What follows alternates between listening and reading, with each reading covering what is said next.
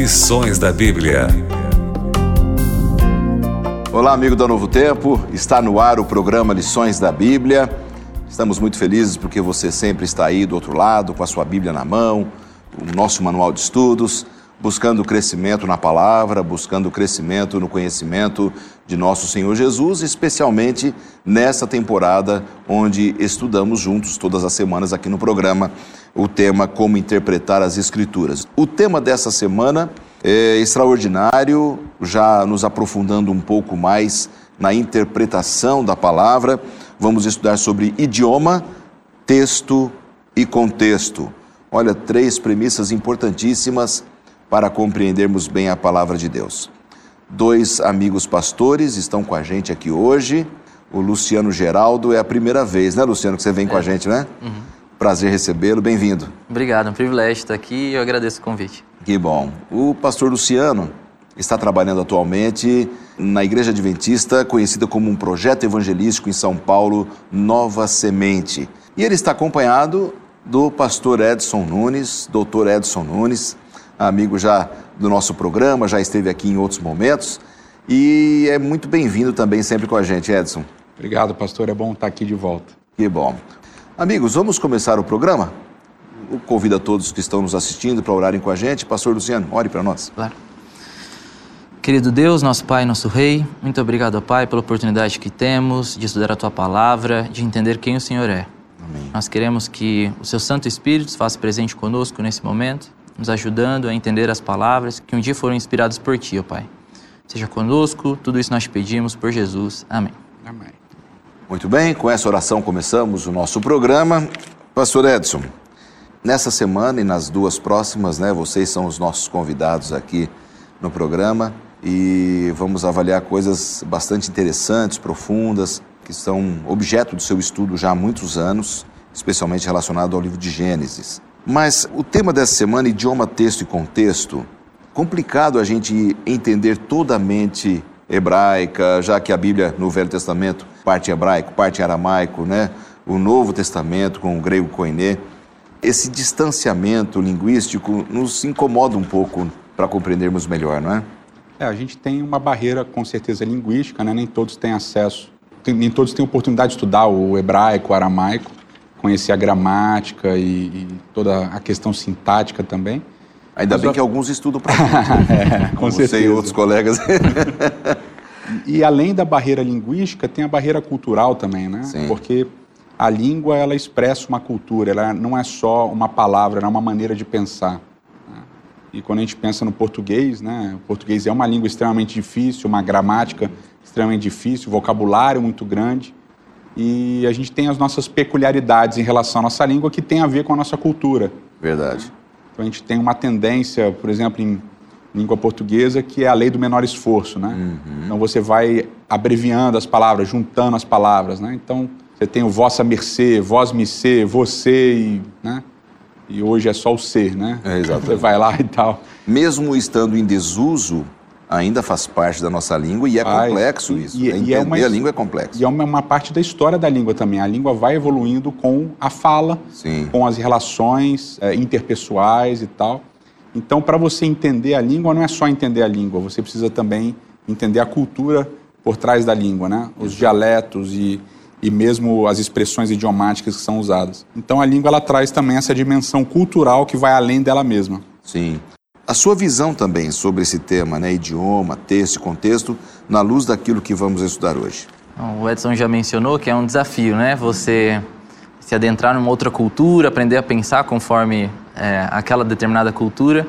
E para nós é um desafio maior ainda, porque envolve o tempo também, né? É uma cultura antiga. Sim. É, e então o desafio fica ainda maior. Então, além de se debruçar sobre a língua, você tem que se debruçar também sobre o contexto histórico e etc. Como que foram esses processos de mudança, né? Pelo menos para a gente tentar entender um recorte que seja, né? Desse espaço de tempo tão grande que separa eles de nós, né? Exatamente. Aliás, você também é formado em letras, não é? Isso também. Então você já está acostumado a lidar com esse nosso vernáculo tremendo.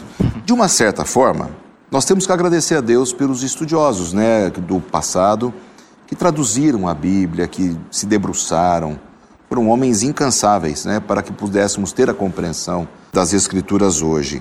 E aí vem um texto bastante interessante de Timóteo, segundo Timóteo capítulo 3, versos 16 e 17, e aí ele fala sobre o porquê da Bíblia, qual que é o objetivo dela, para que ela serve. Como você vê esse texto de Paulo a Timóteo capítulo 3, Edson? É, Paulo está expressando ali a, a complexidade e a profundidade da Bíblia, porque basicamente ali ele coloca que a Bíblia serve para tudo, né? Hum. Ela serve para educar, para corrigir, para transformar, para uma série de coisas. E a gente acompanha ao longo da história não só os usos positivos da Bíblia, mas também os usos negativos da Bíblia, né? Sim. Então, em todo momento, a Bíblia pode ser usada de diversas maneiras. E aí talvez tenha um preparo anterior ao próprio estudo da Bíblia, que é a oração, né? Que é o Espírito Santo, que é você buscar o entendimento de Deus, né? Porque os usos da Bíblia são as possibilidades de uso da Bíblia são diversos inclusive usos negativos. Né? Você justifica e justificou ao longo da história racismos, preconceitos, perseguições usando a palavra de Deus. Né? Então, esse também é um problema do estudo da Bíblia. Essa, quando você se aproxima do texto sem essa percepção do idioma, do contexto, de tudo que está envolvido naquilo, e principalmente sem Espírito Santo e sem oração, a tendência não é você ver o que está no texto, mas é você ver a você mesmo no texto. É então você vai reproduzir as suas ideias no texto. Então, o que eu acho mais interessante do que Paulo fala é isso, que Deus inspira. Uhum. Deus inspirou e ela serve para um monte de coisa. Uhum. Mas anterior ao que ela serve é o que é importante. É, é você buscar o que Exatamente. Deus quer dizer para você e através tentar dela. compreender a Deus e a utilidade da Bíblia com poucas palavras que Paulo falaria, né? Boa para ensinar, para redarguir. Não é tão simples, né, Luciano? Porque como disse o pastor Edson, a amplitude da palavra de Deus, a, da importância dela, excede essas palavras todas, né? Eu acho que é mais o sentido humano, para a gente poder entender dentro da nossa esfera humana, né? O que significa ensinar. A gente entende, educar. Alguma coisa nesse aspecto. Com certeza. E o verso 17, né, que é o verso que se segue ali, ele vai dizer também do aspecto de aperfeiçoar, né? Então você vai ser educado pela palavra, instruído por ela, e com isso tudo também você vai se aperfeiçoando como pessoa. Então, Acho que um aspecto interessante é de quando você deixa-se ser instruído né, por Deus, você se torna mais sábio, você se torna alguém que sabe tomar melhor, melhores decisões e entende o mundo de uma forma também mais coerente, mais realista e com misericórdia. Né? Então, tudo isso faz parte da, da revelação de Deus e instrui a gente para que a gente possa viver uma vida melhor. Né? É verdade. Agora, Deus permitiu, Edson, e aí vem um assunto que você também gosta, que uma nação é, recebesse esses, vou usar um termo, nem sei se eu estou correto em usar, esses oráculos sagrados, né, divinos, uma responsabilidade tremenda de comunicar ao mundo. Foi uma incumbência grande né, que Israel tinha para levar as pessoas a compreenderem a vontade de Deus através das Escrituras, né? Sim, é uma coisa que muitas vezes quando a gente vai ler a Bíblia a gente não se, não se dá conta, né? Uhum. Deus escolheu se revelar através de um povo, dentro de uma cultura, dentro de um momento histórico. E ele escolheu se revelar através de uma língua específica. E ele decidiu que essa língua ia passar de geração em geração, que as pessoas iam aprender a traduzir e tal, e a gente ia poder ter acesso ao, ao texto. É, ele podia ter se revelado de muitas maneiras, como ele se revelou de muitas maneiras, né? Então ele apareceu como uma, uma sarça ardente, ele apareceu como um, um ser de luz, ele apareceu como um andarilho, no caso de Abraão, lá para comer com Abraão, uhum. é, e ele veio como Jesus Cristo, etc. Mas tudo isso ele escolheu relatar através de um texto. Então, uma das coisas que eu sempre falava para os meus alunos era isso. É, talvez o primeiro passo para você se dar conta do que é a Bíblia é você entender que é um livro. Né? A gente entende toda a dimensão espiritual, e foi o que eu tentei expressar na minha primeira fala, é, que antes dela ser alguma coisa, ela é a palavra de Deus, você precisa se aproximar dela através do Espírito Santo, da oração. Mas depois disso é importante você lembrar que ela é um livro. E como um livro, ela precisa ser estudada. O Espírito vai te guiar no entendimento da literatura, do que está ali dentro. Então, toda essa bagagem cultural de um povo, de um indivíduo, como por exemplo nós acreditamos que Moisés escreveu de Gênesis a Deuteronômio, a gente acredita também que ele escreveu Jó, mas isso é um outro assunto, ele escreveu de Gênesis a Deuteronômio. Então a gente precisa entender tudo que está envolvido em quem era esse indivíduo, na época que ele escreveu, como é que era o povo, onde é que o povo estava, como é que o povo se movimentava, o que eles comiam, o que eles deixavam de comer. Coisas pequenas, né? Como por exemplo, Abraão prepara um, eu falei dos andarilhos, né? Uhum. Deus aparece com dois anjos e peregrinando na terra, Abraão vê, e aí esses seres se aproximam e Abraão convida esses seres para comer. Uhum. E um deles era Deus, e a gente percebe pela sequência do relato. E aí diz que ele cozinhou um cordeiro, né? Fez um cordeiro, mandou matar um cordeiro e fez. Uhum. Que tipo de forno era esse? Que tipo de cozinha era que Abraão tinha? Então, todo esse processo histórico, ele também é muito importante. Né? As, os detalhes da Bíblia fazem parte da maneira como Deus está se revelando. Sim. Desde as coisas pequenas, obviamente, até as coisas, as coisas grandes. Exatamente.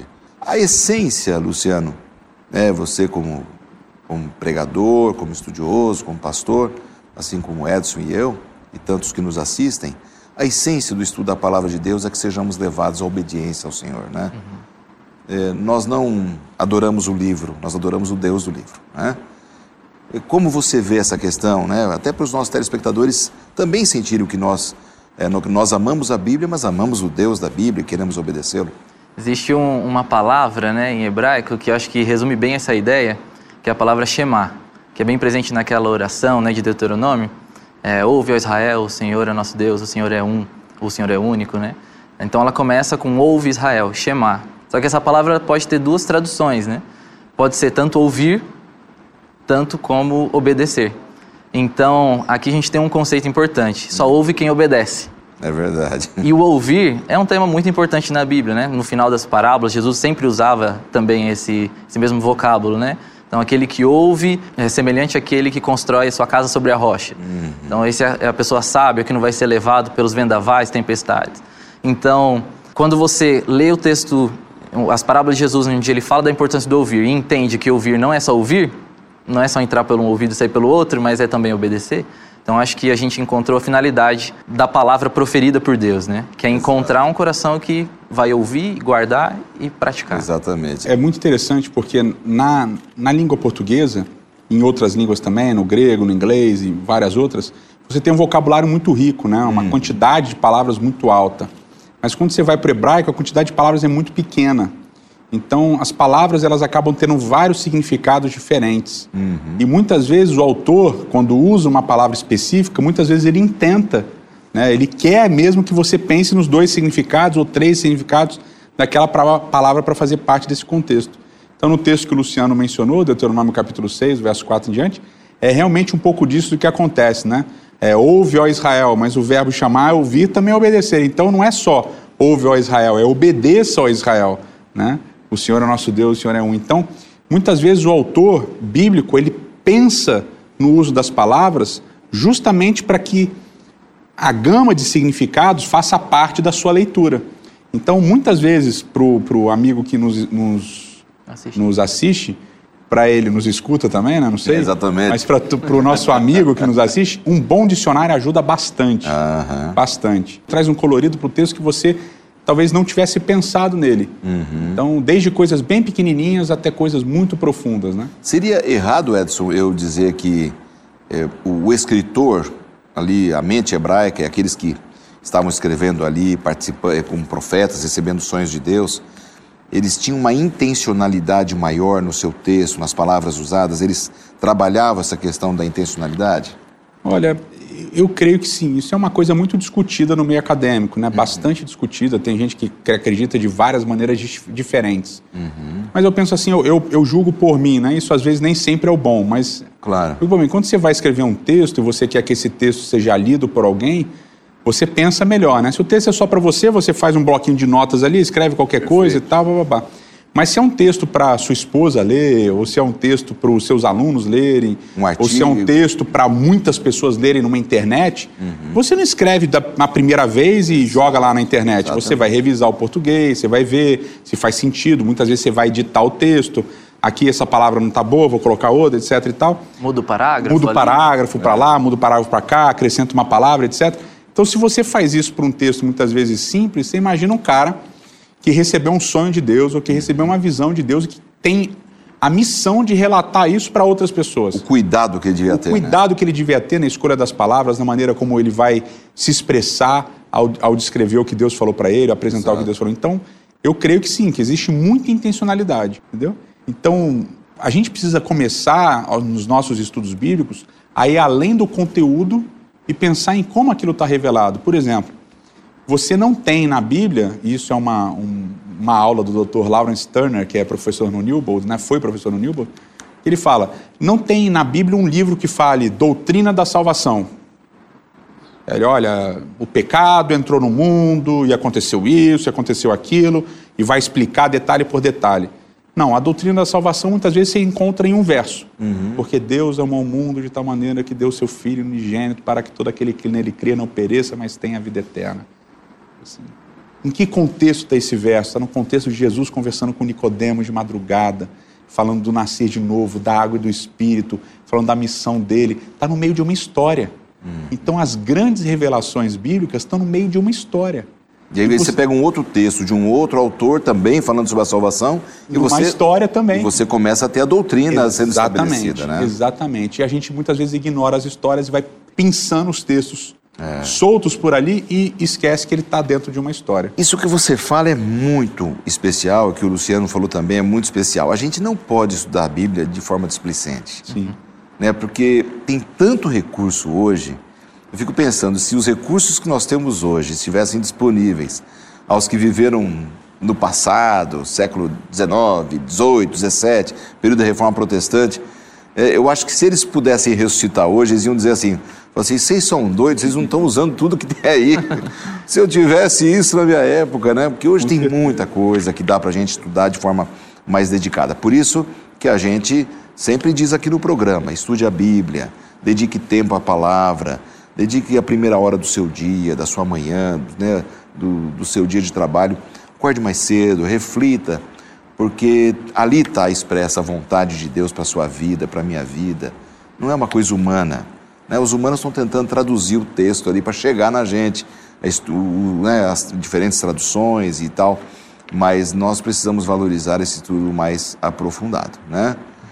É, Luciano, aqui no nosso manual de estudos, nós temos algumas palavras interessantes para a gente entender justamente a continuidade desse papo que a gente está tendo sobre palavras e seus significados.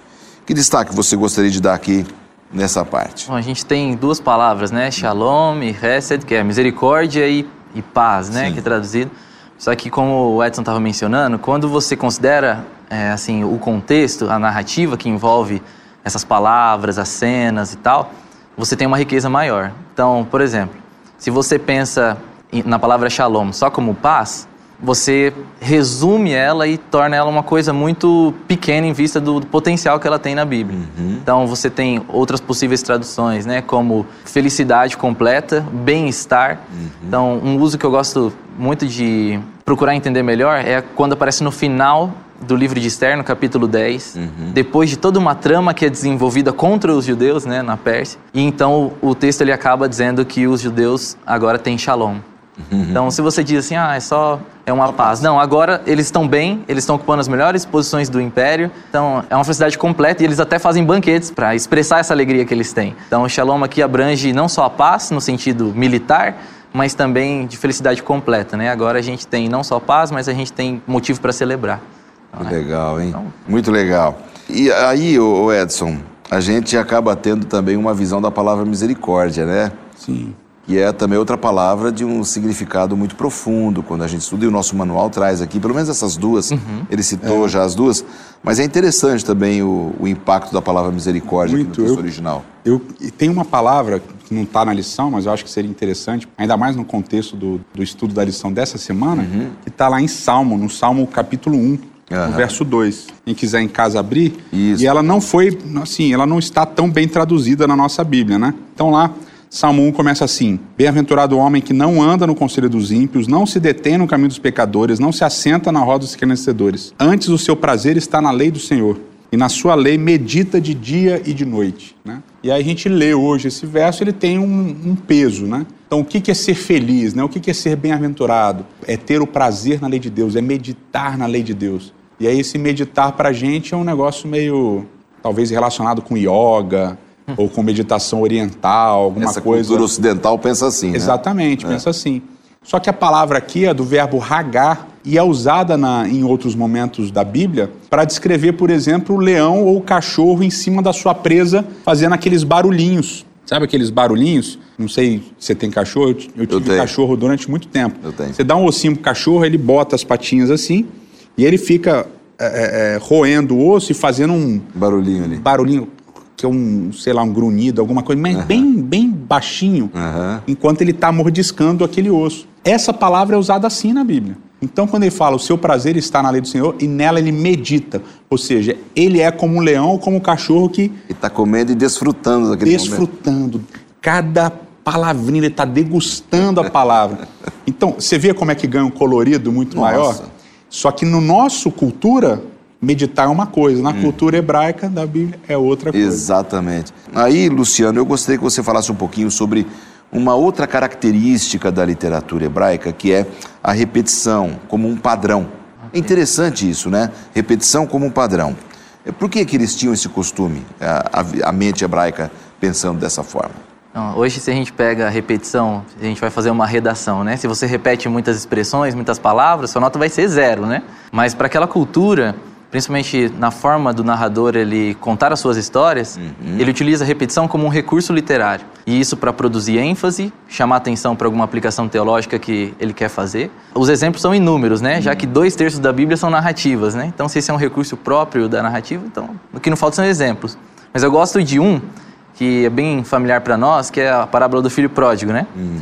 Quando o filho ele está longe de casa e tal, vem a grande fome, né? E ele quer comer a comida dos porcos, nem isso lhe dão ele treina um discurso. Então o texto vai dizer, né, que ele, ele ensaia: Pai, pequei contra o céu e diante de ti. A segunda parte do discurso: Já não sou digno de ser chamado teu filho. E a terceira parte do discurso é: Trate-me como um dos seus trabalhadores. E ele ensaia isso e volta para casa. E quando ele volta, é, o pai corre, abraça, beija e tal. E ele vai então falar o que ele tinha ensaiado. E então repete duas partes do discurso, mas na terceira é quebrado. Então, olha só, ele chega e fala: Pai, peguei contra o céu e diante de ti, já não sou digno de ser chamado teu filho, mas aí quando ele vai falar, olha, trate-me como um dos seus trabalhadores, o narrador quebra a repetição e ele fala, corta, né? Agora e o pai é quem diz, ó, traz lá o anel, coloque a sandália nos pés. Então o pai não deixa com que o filho fala, trate-me como um trabalhador. Então o narrador ele quebra ali para dizer que o filho já voltou como um filho, não como um trabalhador. Uhum. E essa é a estima que o pai tem por ele, né? Então você tem repetições acontecendo, mas só que uma quebra também para chamar atenção para um, um, aspecto teológico, né? Uhum. Nesse caso, a relação pai e filho. Uhum.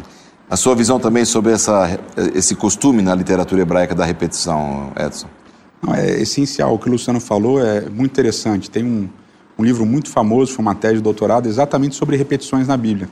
São as repetições e variações uhum. é, de, um, de um autor americano. Então, é, o Culley, né? Ele vai trabalhar isso daí, ele vai exatamente mostrar como o principal das repetições na Bíblia são as quebras da repetição. Porque o básico da repetição é você enfatizar alguma coisa. Então, Sim. você repete a mesma palavra dez vezes. Então, em Deuteronômio, capítulo 30, você tem o verbo chuv, que é o verbo voltar ou arrepender-se. Você vai repetir, em, se eu não me engano, sete versos, você vai repetir dez vezes a mesma palavra. Poxa, isso é uma repetição de ênfase. Hum. Mas nas narrativas, as repetições, elas são mais importantes quando elas são quebradas. E na lição da semana que vem a gente vai ver isso quando a gente falar de Gênesis 1 Exatamente. sobre o sábado. Exatamente. Então, quando você vê repetição na Bíblia, vai acompanhando para ver onde é que aquilo vai ser quebrado. Porque quando aquilo for ser quebrado, é porque o narrador, o autor, ele está chamando atenção para alguma coisa. Fala assim, olha, aqui que quebrou, aqui você tem que prestar atenção. Interessante. Bom, amigos, chegamos na última etapa aqui do nosso estudo nessa semana, quando vamos estudar sobre textos e contextos, livros e a sua mensagem. A importância do texto e o contexto. É, é, Luciano, você que também tem uma formação em letras, não é? Na sua visão agora como pastor e também como formado em letras sobre esses dois pontos, texto e contexto. Bom, o Edson tinha mencionado alguma coisa já com relação à forma, né? Uhum. é importante você olhar para a forma do texto. E a forma como você vai interpretar varia se é uma narrativa, se é uma poesia. Então, quando você olha para como o texto é escrito, você vai entender melhor o que está escrito, né? Quais são os significados que você pode ter quando você ler um salmo ou quando você lê uma história e tal. Você saber o gênero literário é uma coisa muito importante, a forma do texto. E quando você vai para a poesia, você tem muitas imagens que são colocadas, exageros e tal. No narrativo você tem isso numa menor quantidade. Uhum. Então, quando você sabe o que você está lendo, você também vai saber até onde você pode ir na sua interpretação, isso também ajuda. E é claro que quando você olha para o contexto imediato de um livro, você também consegue entender melhor alguns versos. Então, só para dar um exemplo. Eu gosto muito do livro de Jonas, né? Um livrinho curto, dá pra gente ler e reler várias vezes hum. e também muito bonito. E tem um, um, um, verso, o verso 9, em que Jonas pela primeira vez ele fala, depois de fugir de Nínive e tal, ir para outro lugar ao invés de ir para Nínive. Uhum. E ele fala, né? Sou hebreu e temo o Senhor que fez o céu e a terra. Então essa declaração é muito bonita, né? Hum. Mas só que se você pega o contexto onde ela foi falada, onde Jonas está fugindo da presença do Senhor, então você fica com uma interrogação na cabeça, né? O que, que Jonas está querendo Será? dizer? É, ele teme, mas está fugindo do Deus que ele teme e agora fala que teme. Então, uhum. quando você olha para o que está acontecendo em redor, você vai fazer algumas perguntas, vai entender algumas coisas que vai ser chave para o seu entendimento do Ah, legal. Dentro do nosso manual, Edson, tem aqui um, um exemplo da palavra Adão, né, lá no original. Interessante, porque tem que saber um pouco do contexto para saber, naquele momento, se ele se refere ao homem no sentido genérico ou ao homem Adão, né? É, e isso daí é um problemão. É, porque Adão, né, Adam, em hebraico, é um substantivo comum e é um substantivo próprio também. E aí você tem as regras clássicas, né? Ah, quando está sem artigo é porque é o nome próprio, quando está com artigo é porque é o substantivo comum. Então, o nome próprio é Adão, o personagem Adão. O substantivo comum, Adão, é o ser humano, no sentido genérico. Só que o narrador ele não, não pensa nisso, não. Ele vai colocando Adão, às vezes com artigo, às vezes sem artigo, é, com artigo se referindo ao, ao, personagem, sem artigo se referindo ao ser humano genérico. Ele não está muito preocupado com a gramática, muitas vezes, porque isso acontece em literatura, né? Muitas vezes o poeta, o narrador, ele quebra as regras gramaticais para passar uma mensagem. E quando você lê os primeiros capítulos de Gênesis, principalmente do 1 ao 5, você percebe que ali, a gente crê que Moisés escreveu, que ali Moisés ele está querendo brincar, brincar. Jogar Sim, com as sentido. palavras, né? No bom sentido, jogar com as palavras Isso. com o uso de Adão. Então, você só entende mesmo se você ler com cuidado. Se você ler com cuidado, você percebe, não, aqui é o nome próprio. Não, aqui é o substantivo comum. Aqui é ser humano, aqui é o personagem Adão. Mas você tem que ler com calma, porque ele no hebraico mesmo ele vai quebrando as regras gramaticais o tempo todo.